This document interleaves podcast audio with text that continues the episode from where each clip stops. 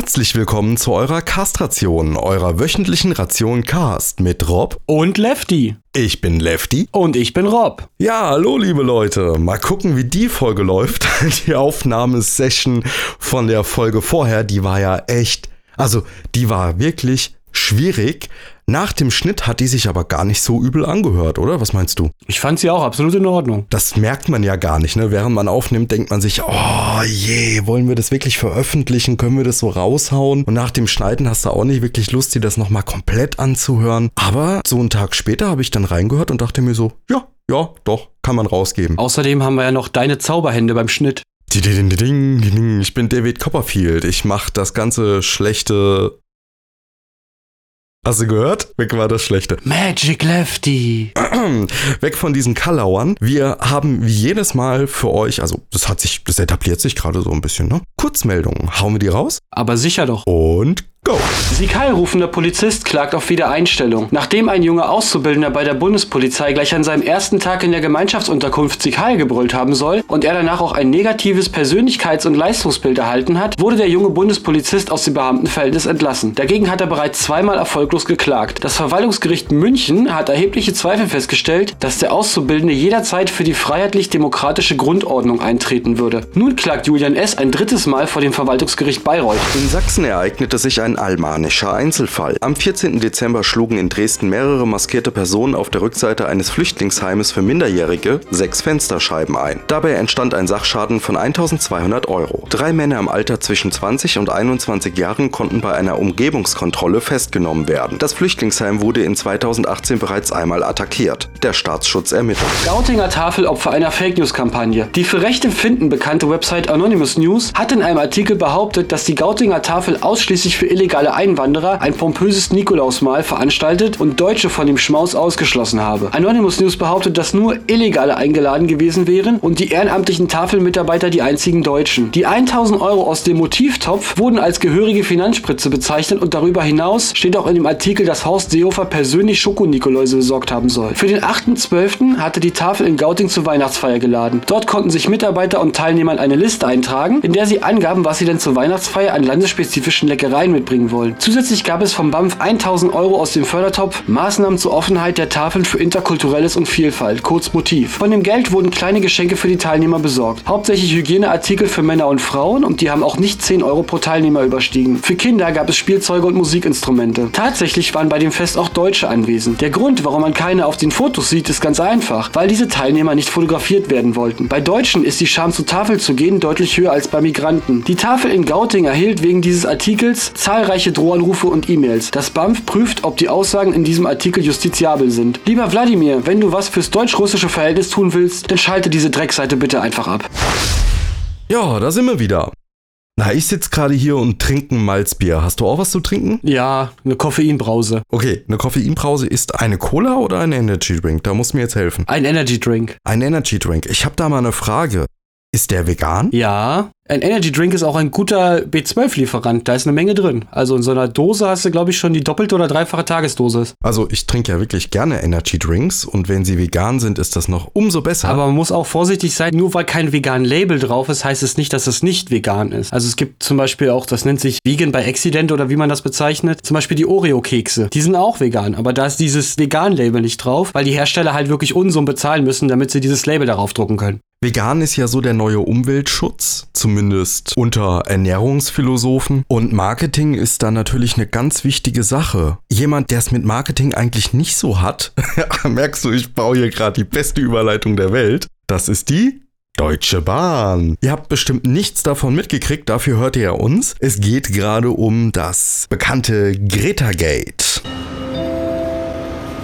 Information zu IC 2449 nach Dresden Hauptbahnhof über Riesa. Abfahrt 7.31 Uhr. Fällt heute aus. Wir bitten um Entschuldigung. Greta ist tatsächlich in Deutschland mit einem ICE gefahren. Und sie ist zu Hause angekommen? Also, ob sie planmäßig angekommen ist, weiß ich nicht. Aber sie ist in Deutschland mit einem ICE gefahren und sie hat keinen Sitzplatz bekommen. Das ist ja was ganz Neues. Das ist ja unglaublich. Also kein Sitzplatz in der Deutschen Bahn. Das hat sie auch dann gleich getwittert. Und weißt du, wie die Deutsche Bahn darauf reagiert hat? Ja, dass sie doch den super erste Klasse-Service bekommen hat. Ja, ich habe gehört, sie hat sogar ein Stück Schokolade bekommen. Das stand in der Welt. Ach, hör auf. Ja, Schokolade. Jetzt stell dir mal vor, das war Vollmilch und Greta ist Veganerin. Da kann ich aber verstehen, dass sie den Service scheiße findet. Ja, nur dummerweise ging's hier gar nicht um den Service. Fällt heute aus. Sie schrieb ja dann später, als die Deutsche Bahn relativ salzig reagiert hat, dass sie nur darauf verweisen wollte, wie toll das ist, dass so viele Menschen in Deutschland Bahn fahren. Wir bitten um Entschuldigung. Vor allem hat die Deutsche Bahn ja darauf verwiesen, dass sie an ihrem Platz in der ersten Klasse bedient wurde, in einem anderen Zug, nicht in dem, in dem sie sich fotografiert hat. Das von ihr gepostete Bild war auch in einem anderen Zug, als der, von dem die Deutsche Bahn gesprochen hat. Und woher wissen wir das? Weil die Presse alle zwei Minuten einen neuen Artikel über diesen Vorfall geschrieben hat. Unglaublich, minutiös, wirklich minutiös hat man in der Presse, bei Welt, bei NTV, Süddeutsche, ach, überall hat man erfahren können, dass Greta Zug gefahren ist, was sie dabei gedacht hat, wann sie was gedacht hat, wann sie was gegessen hat, wo sie gesessen hat, was das für eine Strecke war und jetzt kommt der Knüller. Die Deutsche Bahn hat sich's nicht nehmen lassen, die kompletten Daten der Verbindung rauszugeben. Quo war das Datenschutz? Uhrzeit, welches Ticket sie gekauft hat, von wo bis wo sie fährt. Einfach die kompletten Kundendaten mal rausgegeben ins freie Internet. Ist das nicht toll? Gunnar Lindemann von der AfD hat unter Gretas Tweet geschrieben, You should have bought a seat reservation. It cost 4 Euro and you have a seat. Enough money you have earned it. Ich find's, ich find's toll, dass er sich da so verständlich ausgedrückt hat. Da hat er es ihr jetzt aber gezeigt. Ich meine, ey, wie kann man nur so geizig sein? Nur 4 Euro und du kriegst eine Sitzplatzreservierung. Und das ist auch noch falsch, denn die Sitzplatzreservierung in der ersten Klasse kostet 5,90 Euro und 4,50 Euro in der zweiten Klasse. Aber ich meine, als Mitglied des Abgeordnetenhauses muss man ja nicht für Bahntickets bezahlen. Da ist einem das ja egal, da hat man ja eine erste Klasse Flatrate. Außerdem war das Ganze ja sowieso nur gestellt, das wissen wir doch. Ihr Vater war nämlich anwesend und eine Person, die neben ihr gesessen hat, will beobachtet haben, dass sie einen Sitzplatz hatte. Das heißt, sie hat ihr gesamtes Gepäck genommen, ist von ihrem Sitzplatz weggegangen, hat sich in den Zwischengang gesetzt und hat sich von ihrem Vater fotografieren lassen. Alles nur, um die Deutsche Bahn zu ärgern. Und die AfD. Was auch sonst. 75% der Menschen in diesem Land leben nur, um die AfD zu ärgern. Und die Deutsche Bahn. Wir bitten um Entschuldigung. Ja, wie dem auch sei. Es hat ein Clusterfuck sondergleichen gegeben. Die Story an sich ist ja relativ witzig. Irgendwann geht sie ein auf die Nerven. Ehrlich gesagt, ich kann's nicht mehr hören. Der Grund, warum ich das hier jetzt mal ansprechen wollte, ist, wie Medien mit Stories umgehen. Es gibt so eine Art Twitter-Journalismus, den ich persönlich ganz schlecht abkann. Kannst du dir vorstellen, was darunter gemeint sein könnte? Kleines Ratespiel? Erleuchte mich. Halte ein, ich bin da, um dich zu erleuchten.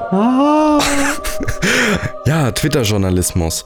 Auf Twitter gibt es ja jeden Tag phänomenale Nichtigkeiten, die unser ganzes Leben beeinflussen. Und es gibt eine Handvoll Journalisten, beziehungsweise viele Journalisten, die auf Twitter aktiv sind und die keinen Bock haben, sich um Nachrichten zu kümmern. Die interessieren sich nicht für wirklich harte Themen, wie sowas wie Politik oder Wirtschaft, Armut, Ungleichheit. Also du meinst Themen, zu denen man recherchieren müsste. Also für die man tatsächlich arbeiten müsste. Richtig. Diese Journalisten hängen den ganzen Tag auf Twitter rum, machen Bilder von ihren Weihnachtskeksen, die sie schwarz verkohlt aus dem Ofen geholt haben. Und wenn sie dann irgendwas lesen, dann wird ganz schnell ein Artikel dazu verfasst und das geht sofort raus. Da wird nicht auf Rechtschreibung geachtet, da wird nicht auf Recherche geachtet, nicht auf differenzierte Meinungsbildung, es werden keine. Das ist unglaublich fauler Journalismus, der da passiert. Und zwar nicht faul in einem moralischen Sinne, sondern wirklich faul in einem, ja, gewissen Arbeitsethos. Ist dir das auch aufgefallen oder sehe das nur ich? Dafür habe ich mich bis jetzt so wenig mit Journalismus beschäftigt. Also ich habe wirklich das Gefühl, dass sich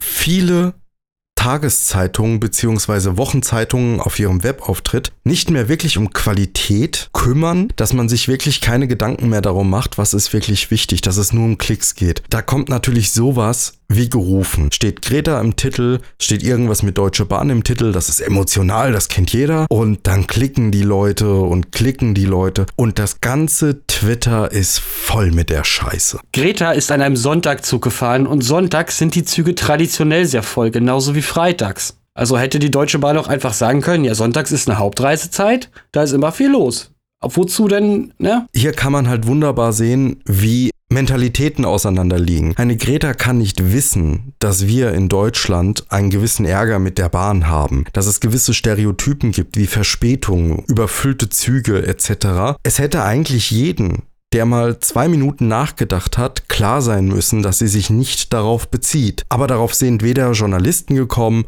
noch die AfD. Ganz große Klasse, an der Stelle Applaus.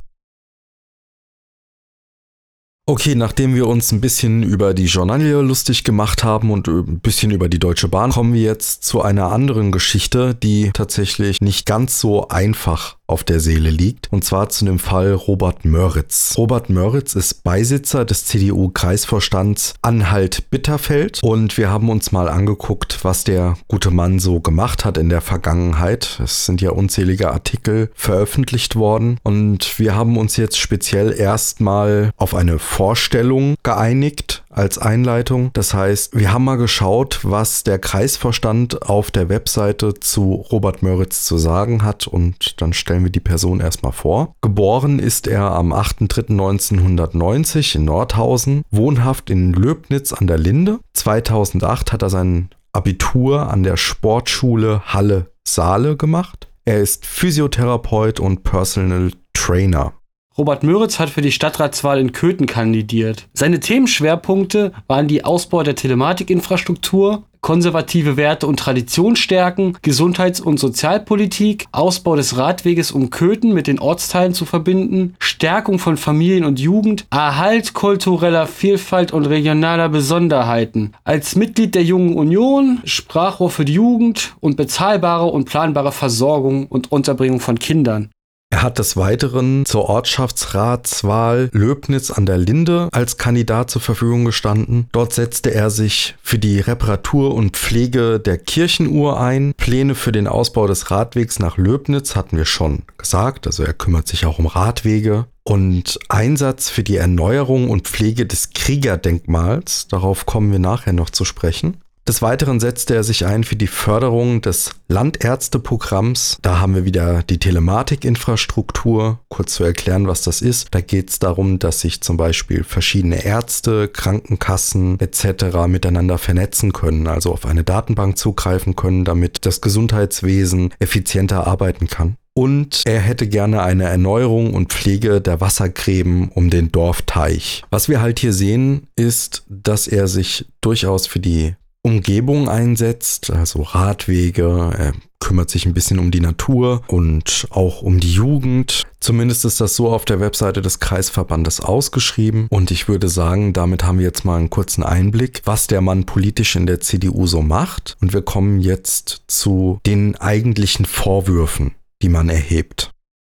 Dann kommen wir jetzt zu der eigentlichen Causa. Was ist eigentlich der Aufhänger an dieser Personalie? Wir haben das jetzt auch für euch chronologisch geordnet und lesen euch jetzt abwechselnd vor, was eigentlich über den guten Mann rausgefunden wurde. Und ich würde sagen, Rob, fang du mal damit an. Er war 2011 Ordner bei einer Neonazi-Demo und hat dabei ein T-Shirt der Band Endstufe getragen. Am 22.06.2015 empfahl er auf Facebook eine Neonazi-Band, die sich Barricades nennt. Die hat als Logo einen japanischen Wrestler und ist verhaftet in der Neonazi-Szene. Und die Leute haben ein typisches Erscheinungsbild, wie man sich das aus den sogenannten Baseballschlägerjahren vorstellen muss. Man findet die Musik weder auf YouTube noch Lyrics über Google, was ein gutes Zeichen ist. Man kann die CD auch nur im Selbstvertrieb erwerben. Müritz trägt außerdem eine Tätowierung von der schwarzen Sonne. Das ist ein von der SS erfundenes Symbol, was im Prinzip aus drei Hakenkreuzen besteht. Und wer dieses Tattoo trägt, der hat den Bezug zu dieser Szene. Das tätowiert sich keiner, weil er es einfach nur schön findet. Am 6. Dezember diesen Jahres gab es auch eine Spendenvergabe an Obdachlose und nachher posierte er zusammen mit einer Person, die auf Fotografien unkenntlich gemacht wurde, mit einer Uniter-Flagge. Das ist eine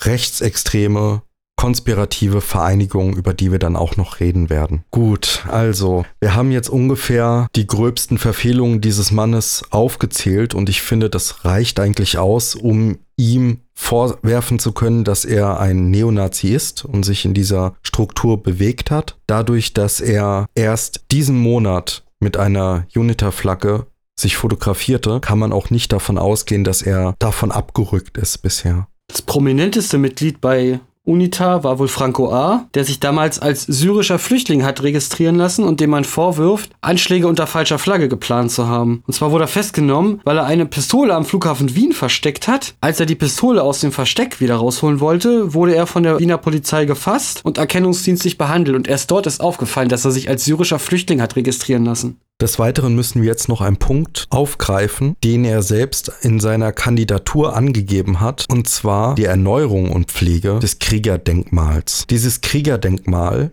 ist in Köthen und das ist ein Treffpunkt von der rechtsradikalen neonazistischen Partei Der Dritte Weg. Wir werden das verlinken. Das geht direkt auf die Webseite des Dritten Weges, also müsst ihr entscheiden, ob ihr da draufklicken wollt oder nicht. Dort befindet sich ein Text, in dem die gefallenen Soldaten des Ersten und Zweiten Weltkrieges als Helden dargestellt werden. Also es ist eine geschichtsrevisionistische Seite, wie man es gewohnt ist von Neonazis die an diesem Kriegerdenkmal auch gerne Gedenkveranstaltungen abhalten. Für dieses Kriegerdenkmal setzt sich Herr Möritz ein. Bei seiner Kandidatur zur Stadtratswahl Köthen war ja auch Erhalt kultureller Vielfalt und regionaler Besonderheiten. Das ist auch so ein richtig schöner AfD-Sprech. Wir sind keine Rassisten, wir wollen ja nur die kulturelle Vielfalt erhalten. Darum sind wir dagegen, dass diese Menschen bei uns sind. Ja, dieses Framing, das ist bekannt. Das ist eins zu eins eben der Sprech rechtsextremer Vereinigungen und so auch der AfD. Und besonders die AfD redet sich ja mit diesen Euphemismen ganz gerne raus. Also man kann bis hierhin festhalten, dass wir es hier tatsächlich mit einer Person zu tun haben, die die Neonazi-Struktur in der Region nicht nur kennt, sondern sie auch selbst gelebt hat und es allem Anschein nach auch weiterhin tut. Wir werden uns jetzt mal kurz damit beschäftigen, was die Reaktionen eigentlich so waren. Friedrich Merz hatte recht, die CDU ist loyal. Nahezu der gesamte Landesverband Sachsen-Anhalt steht geschlossen hinter Möritz. Der Generalsekretär der CDU Sachsen-Anhalt sagte, ich halte es für wichtig, dass man Menschen, die uns glaubhaft versichern oder in diesem Fall dem Kreisverband glaubhaft versichert haben, dass sie mit dieser Gesinnung nichts mehr zu tun haben und um eine zweite Chance bitten. Dass man diese zweite Chance im Zweifelsfall auch gewähren muss. Ähnliche Töne gab es vom Ministerpräsidenten Sachsen-Anhalts, Rainer Haseloff, der sich nicht entblödete, auf die Kritik der Grünen Partei mit folgendem Zitat zu reagieren. Wir fragen doch auch nicht jeden Tag die Grünen, ob sie alle pädophil sind. Es hat ja auch niemand die CDU gefragt, ob sie alle Nazis sind. In dem Falle ist das sogar besonders bitter. Dass die Grünen eine Pädopartei sind, ist eigentlich ein typisches Trope aus dem Rechtsextremismus. Das kann man schon so sagen. Es gab mal eine Strömung bei den Grünen, die, äh, die haben versucht, Pädophilie zu entstigmatisieren und auch Sex mit Kindern zu entkriminalisieren. Das war aber eine ganz kleine Strömung. Die hat es nicht weit gebracht, die konnte sich nicht durchsetzen und die hat auch keiner ernst genommen. Und das war auch während der Findungsphase der Grünen Partei, ganz am Anfang, als sie noch gar nicht wussten, wohin sie wollen und noch jeden aufgenommen haben. Dass die Grünen eine, ja, kann man sagen, Kinderschänderpartei, bitte das in Anführungszeichen setzen, sind, ist einfach eine Lüge aus dem Rechtsextremismus und Haseloff hat sich dieses Tropes hier auch bedient. Das heißt nicht, dass Haseloff zu Rechtsextremisten gehört und dort in dieser Ideologie verhaftet ist. Was man hier aber allerdings schon ablesen kann, ist, dass er bei seinen Äußerungen und bei seinem Engagement für Möritz sehr, sehr emotional wurde. So einen Satz haut man nicht einfach mal so raus. Wenn man sich anständig von seiner ehemaligen rechtsradikalen Gesinnung distanzieren möchte, dann muss man das, wenn man gerne politischer Amtsträger werden möchte, das zum einen öffentlich tun, man muss sich öffentlich distanzieren, man muss helfen, über diese Neonazi-Szene aufzuklären. Weil wenn ich damit gebrochen habe, dann hat das einen Grund. Und dann verschweige ich es nicht. Und auch Tattoos wie das der schwarzen Sonne, das kann man entfernen lassen. Das sind Zeichen, die zeigen glaubhaft, ich bin da nicht mehr dabei. Und keine Mitgliedschaft bei UNITA. Am 16.12., also wenn wir nach unserer Aufnahme gehen, gestern, gab es in Magdeburg dazu ja auch eine Anhörung im Landtag. Und da wurde die Causa Möritz besprochen. Und da hatte man sich dann auch nochmal dazu entschieden, geschlossen hinter Möritz zu stehen. Und ich gebe dir vollkommen recht, man kann sich von seiner Nazi-Vergangenheit distanzieren. Das heißt nicht, dass einem alle glauben müssen, aber es ist zumindest erstmal ein Schritt in die richtige Richtung. Und es ist eine, eine Geste die man verlangen kann, wenn man jemanden schon vertraut. Das reicht meines Erachtens noch nicht, um politisch in einer demokratischen Partei arbeiten zu können. Aber es ist mehr als geboten wurde. Wenn wir uns mal anschauen, wie Möritz selbst darauf reagiert hat, der hat intern sich von seiner Vergangenheit distanziert, nicht öffentlich. Und er kam halt mit so Aussagen wie, dass die schwarze Sonne, die er auf seinen rechten Ellbogen trägt, nicht politisch gemeint sei. Und da muss ich, also Entschuldigung, da muss ich einfach lachen. Es gibt nur einen Platz, wo sie auftauchte, das war in der Wewelsburg und das war eine Abwandlung des Hakenkreuzes beziehungsweise an einer Aneinanderreihung von Siegesrunen. Dieses Symbol kann man nicht unpolitisch verwenden. Es geht nicht.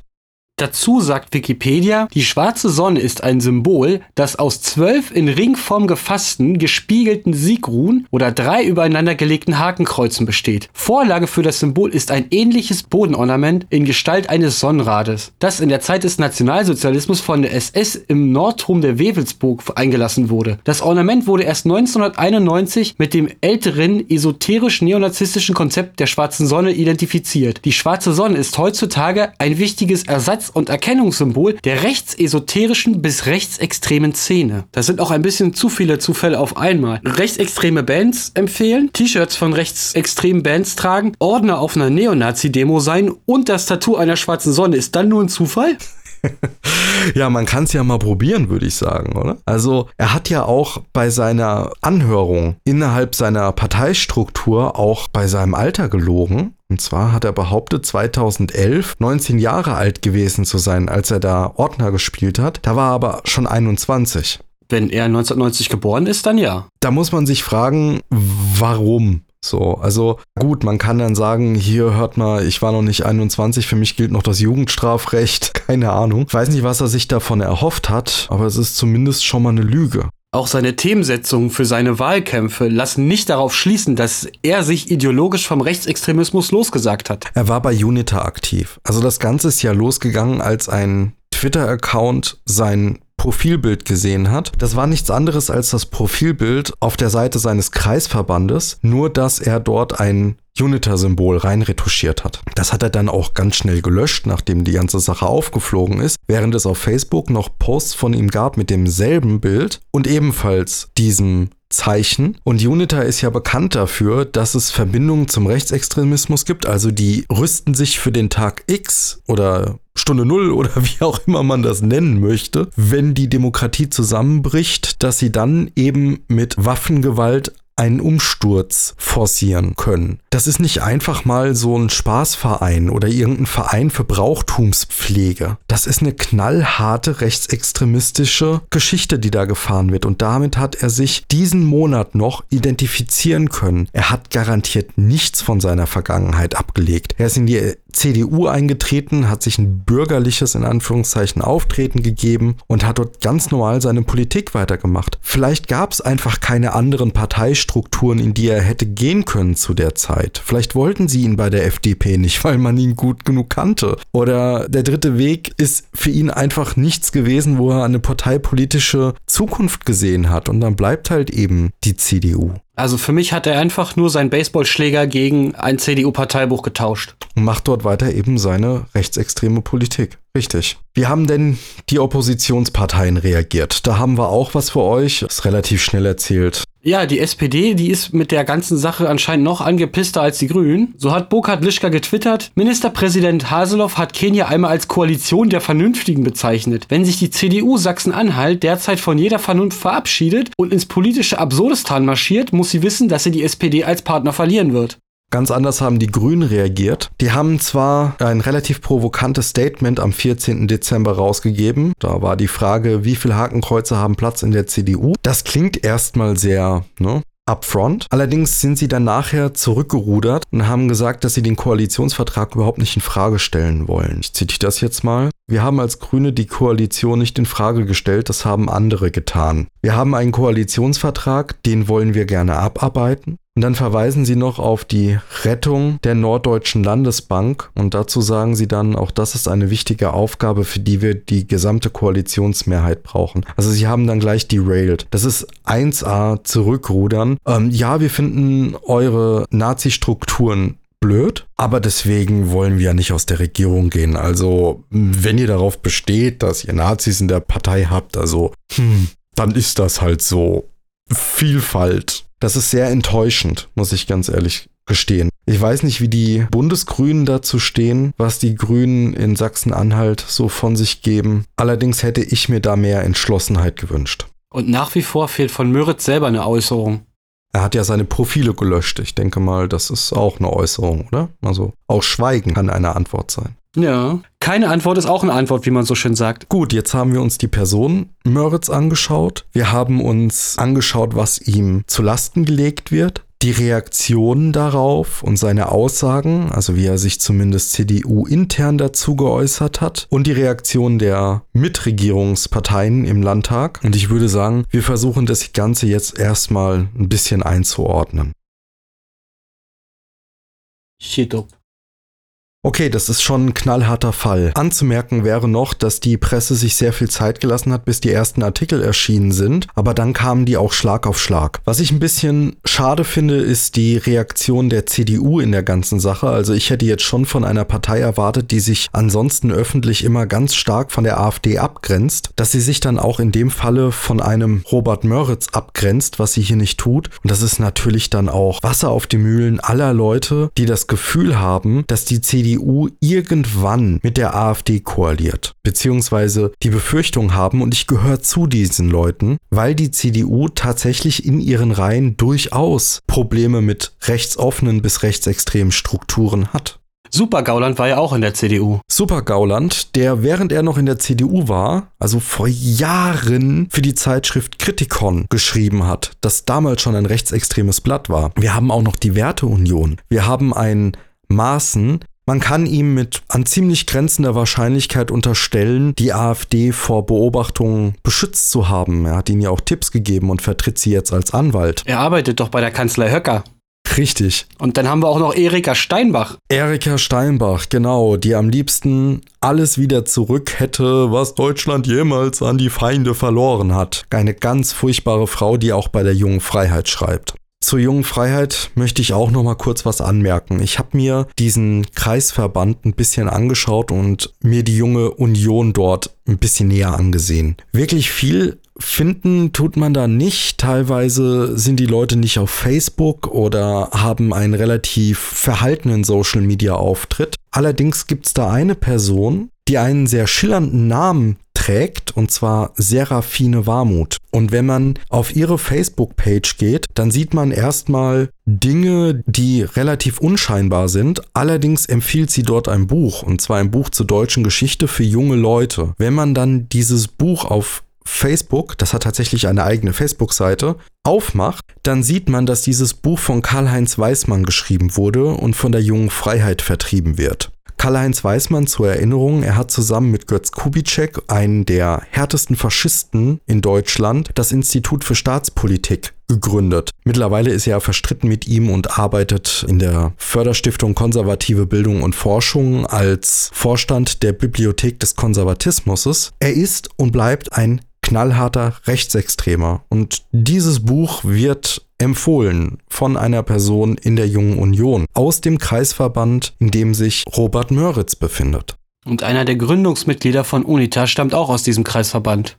Dazu muss man auch noch sagen, dass die Bundes-CDU sich auch dazu geäußert hat, und zwar zu Sven Schulze. Er wurde gelobt für seine Souveränität und für seine ja, Loyalität, das Wort wurde nicht benutzt, aber er hätte sich im ZDF Morgenmagazin souverän verhalten. Allerdings wurde da auch gerügt, dass man natürlich sich ganz klar von Rechtsextremismus distanzieren sollte und dass es die Aufgabe jedes CDU-Mitglieds sei. Der letzte Satz, eben, dass Sven Schulze sich souverän verhalten hätte, macht die ganze Sache aber irgendwie doch ein bisschen schwierig. Man kann sich souverän verhalten, aber deswegen muss es ja inhaltlich nicht vernünftig sein. Also falls ihr irgendwie das Gefühl habt, dass die CDU grundsätzlich ein Problem hat, sich von rechts abzugrenzen, es sieht schwer danach aus und mit jedem weiteren Fall wird es nicht besser. Es ist nur eine persönliche Empfindung, aber ich glaube, aus dem linken Lager war die Empörung oder die Anteilnahme zu dem Tod Lübkes größer als aus den eigenen CDU-Kreisen. Wenn man das jetzt in Retrospektive nochmal nachrecherchiert, könnte man sich sicher bestimmt ein objektiveres Bild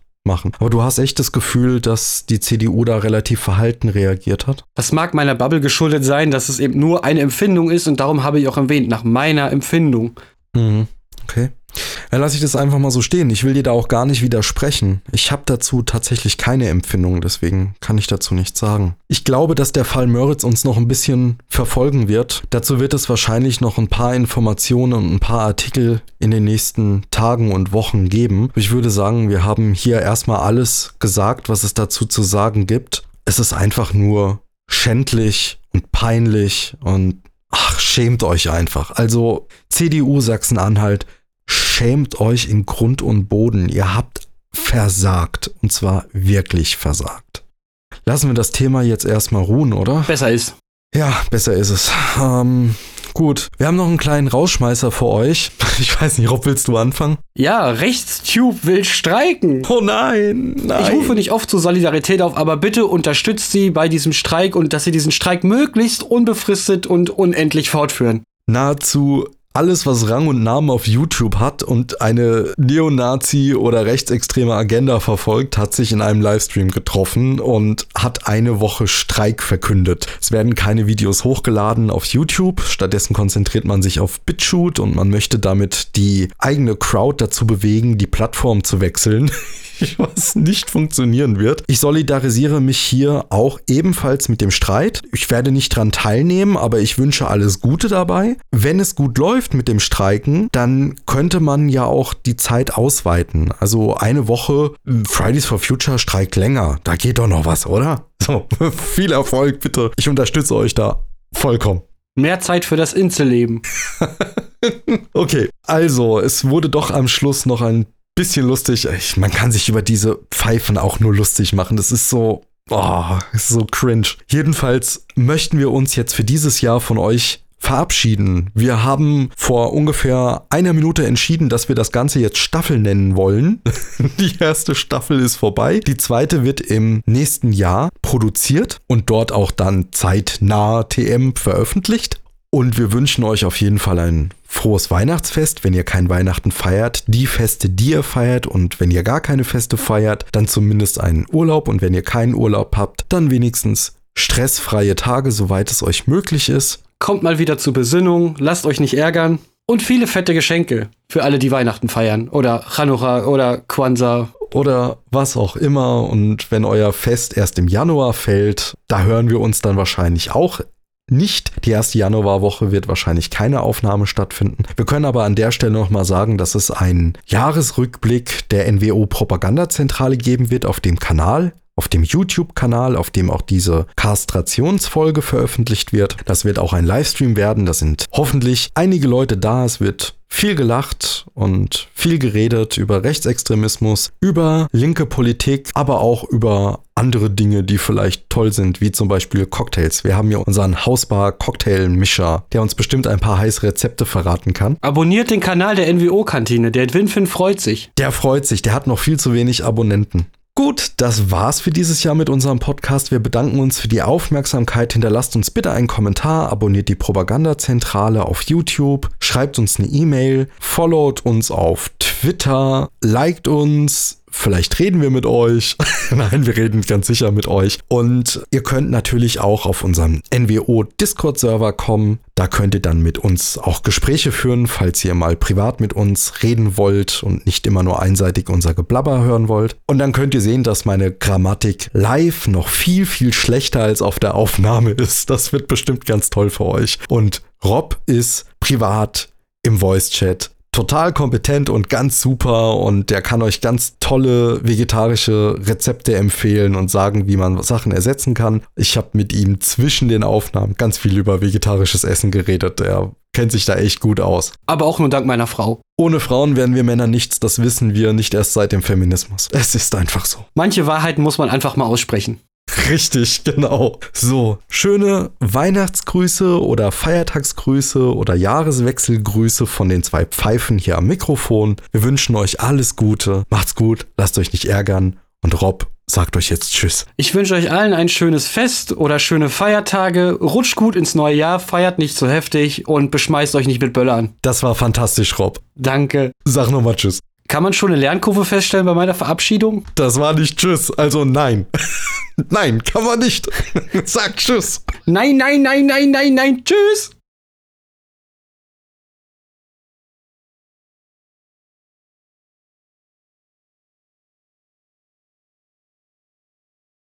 Yummy, yummy, yummy, I got love in my tummy and I feel like I'm loving you.